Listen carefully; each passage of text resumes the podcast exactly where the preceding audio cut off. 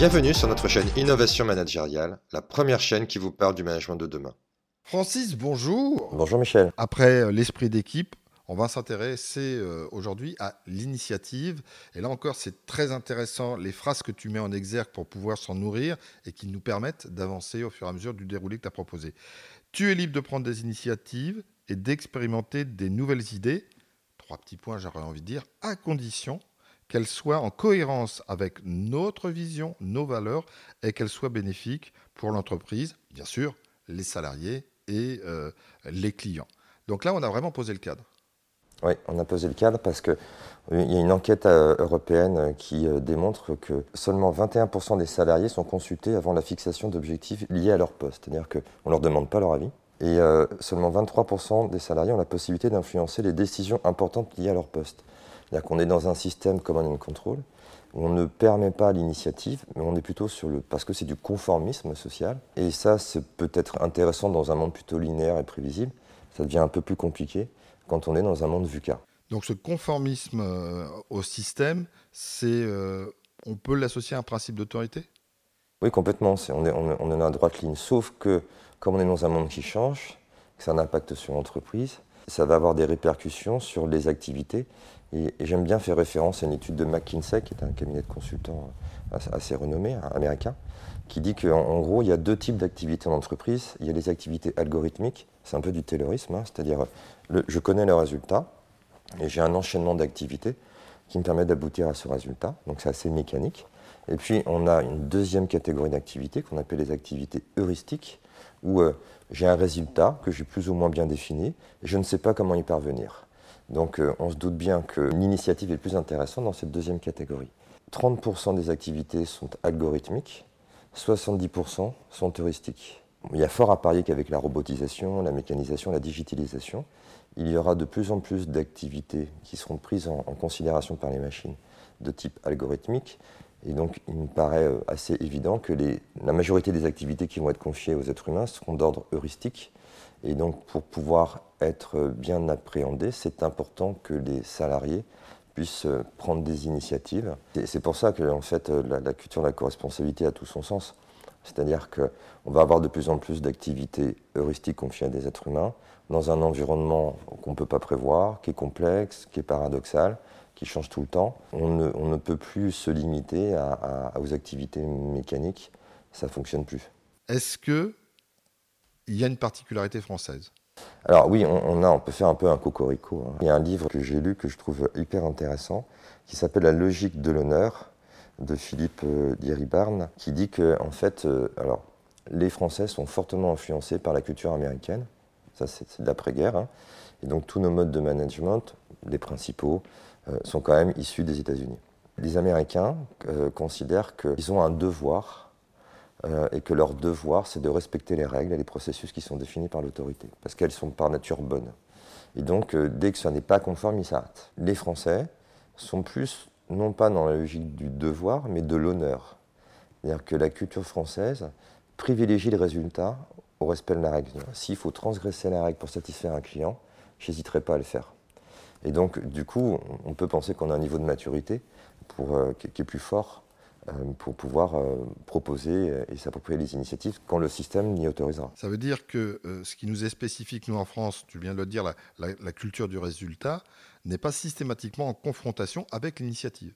Non, au contraire. C'est ça. Hein. Ah ouais. Pour pouvoir s'adapter à un monde bucca, on part du présupposé que les salariés sont les mieux placés pour savoir ce qui est bon pour eux et pour l'entreprise. Il faut leur laisser une latitude d'action quand ils considèrent que la règle qui a été défini alors, euh, il y a quelques temps, récemment, il y a longtemps, ne permet plus d'atteindre ce résultat. Dans le fonctionnement bureaucratique traditionnel, les initiatives euh, euh, ne sont pas vraiment autorisées, et quand il y en a, elles sont plutôt du ressort de, soit de l'autorité, soit des fonctions support. Ce qui n'est pas logique, puisque les initiatives, elles doivent être prises par les personnes qui sont les plus proches du terrain, les opérationnels. Il y a un ouvrage que j'aime beaucoup qui s'appelle Les employés d'abord, les clients ensuite, de Vinette Nayar, qui était le président de HCLT, qui est une société indienne d'informatique, qui est arrivé au constat que, ben, en fait, les fonctions support avaient plutôt tendance à étouffer les opérationnels par le respect des règles qu'ils imposaient. Après, il y a d'autres théories qui amènent que plus on met de règles, plus on a besoin de personnel pour faire appliquer les règles. Et donc, il a décidé d'inverser euh, ce processus-là. Donc, il a appelé ça la pyramide inversée.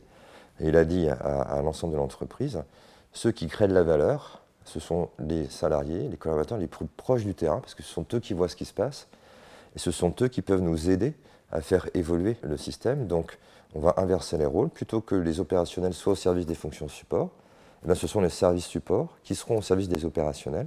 Et là, proposer une plateforme où il permet à tous les collaborateurs de proximité, de terrain, d'exprimer euh, des attentes, des besoins, des difficultés, et l'obligation des fonctions support des managers d'y répondre pour faciliter le travail des opérationnels. J'extrapole juste un instant, mais je, réagis à ce que tu viens de dire.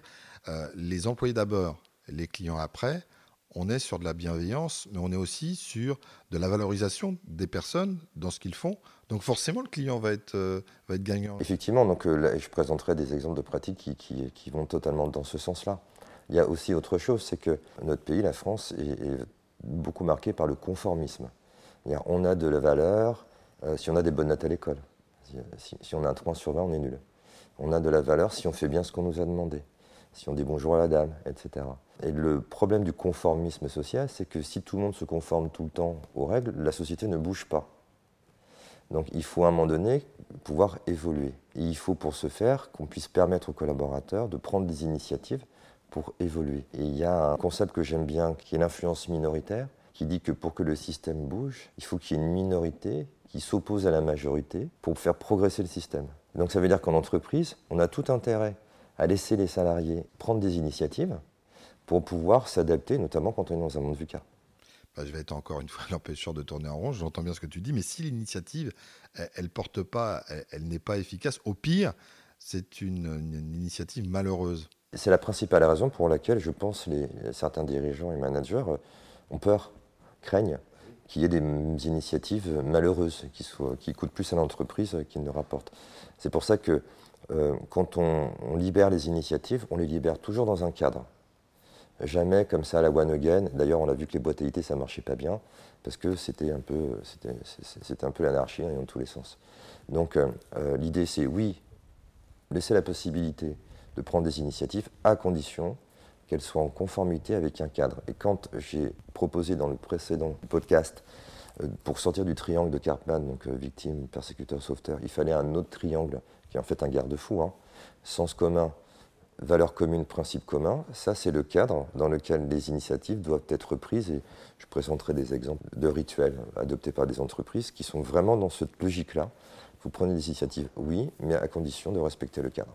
Et justement, ne t'arrête pas en si bon chemin, montre-nous, euh, euh, expose-nous quelques exemples sur la base desquels tu peux justement confirmer ce que tu viens de dire. Alors moi j'avais envie de vous en présenter quatre qui me semblent intéressantes. La première c'est euh, chez Konica Minolta.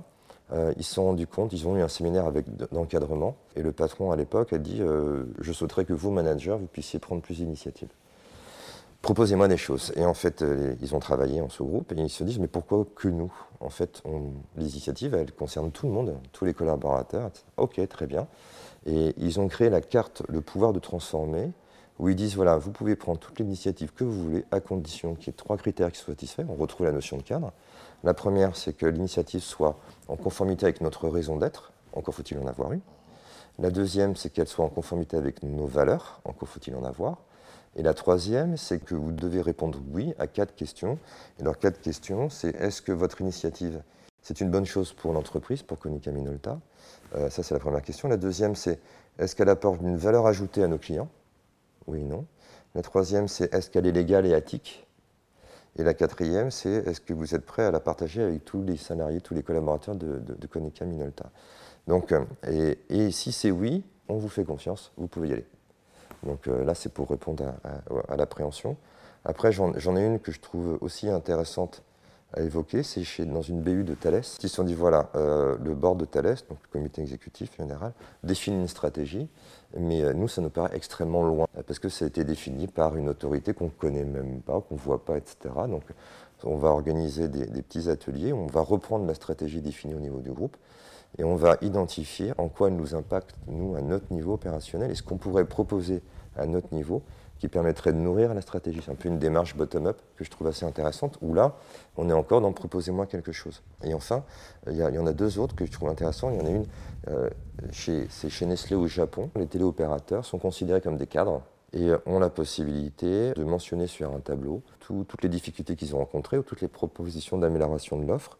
Et une fois par semaine, les responsables produits, marketing, etc. viennent à la rencontre des téléopérateurs et discutent du tableau pour voir s'il euh, bah, n'y a pas des opportunités d'amélioration de l'offre. Donc ça, je trouve que c'est assez intéressant. Et une autre pratique aussi que j'aime beaucoup chez, chez Leroy Merlin s'appelle la visite habitant. Les salariés sont invités, encouragés euh, assez régulièrement à visiter les habitants, nos clients. Il y a trois personnes qui vont aller visiter euh, le domicile d'un client pour déjà, un, prendre connaissance des intérieurs, voir s'il y a des, des designs communs, euh, et ensuite ils vont aller repérer s'il y a des produits Leroy Merlin ou pas. S'il y en a, ils vont leur demander s'ils sont satisfaits ou pas. Et puis, si par exemple ils voient qu'il y a des produits euh, que propose Leroy Merlin, mais qui ne sont pas dans le domicile, ils vont demander si le client sait que Leroy Merlin les propose. Euh, je vais prendre un exemple. ils s'aperçoivent qu'il y a une cuisine qui, qui est d'IKEA. Euh, donc il va le voir en disant Est-ce que vous savez que Laurent Merlin fait aussi des cuisines? Oui, bien sûr, monsieur. Et euh, ah, mais pourquoi avez-vous choisi Ikea? Et là, ils vont collecter des informations qui vont être réalimentées dans une base de données qui, vont permettre en fait à l'entreprise de voir toutes les opportunités, l'évolution de l'offre.